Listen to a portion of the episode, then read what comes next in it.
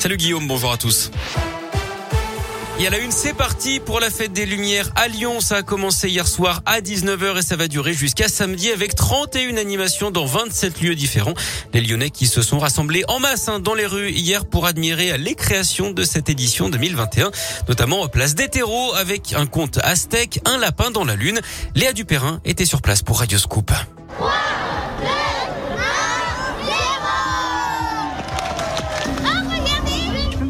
Peu ce que tu vois Moi, je vois de l'herbe et le dieu qui est sur terre et des couleurs magnifiques. Ça te plaît? Oui.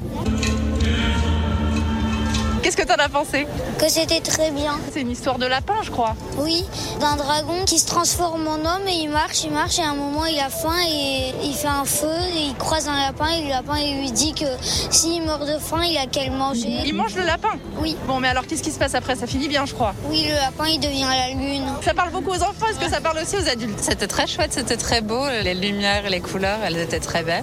C'est votre première fête des Lumières ou pas? Vous êtes non, une habituée? Pas du tout, on est lyonnais. C'est vrai qu'on n'avait pas envie de la rater cette année. C'était très chouette. Hein. Vous retrouvez toutes les infos utiles sur le programme et le dispositif mis en place cette année sur radioscoop.com. À noter que quelques restaurateurs se sont également fait épingler pour avoir vendu du vin chaud à emporter, ce qui est interdit par le protocole cette année. L'affrontement politique se joue également dans les assiettes à Lyon. Après l'annonce de la mairie écologiste de Lyon de bannir le foie gras des réceptions officielles, l'opposition a réagi hier dans un communiqué. Elle veut que la majorité, je cite, arrête d'imposer ses vues à tout le monde et se demande très sérieusement si la prochaine étape ne sera pas l'interdiction de la rosette. Une grève au TCL. Demain, l'impact sera limité à quelques lignes seulement. Les lignes 57, 65, 66, S1 et S2 ne circuleront pas. Toutes les autres lignes de bus, hein, le métro, le tram et le funiculaire circuleront normalement.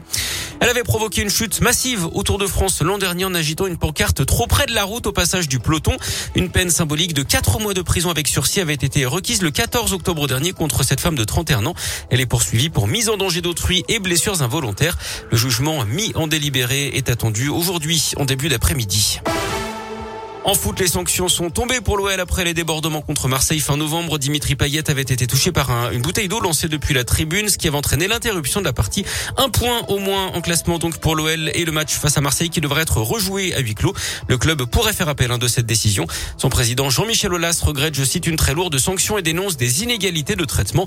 Les Marseillais sont furieux pour la raison inverse. Le club parle d'une décision décevante et même, je cite, humiliante pour les joueurs. Sur le terrain, on jouait d'ailleurs hier soir en Ligue des Champions avec la qualification pour les 16 de finale de Lille, vainqueur de Wolfsburg 3 buts 1. Ça passe également pour le Benfica Lisbonne. En revanche, fin de l'aventure pour le FC Barcelone battu à Munich 3-0 et qui sera donc reversé en Ligue Europa.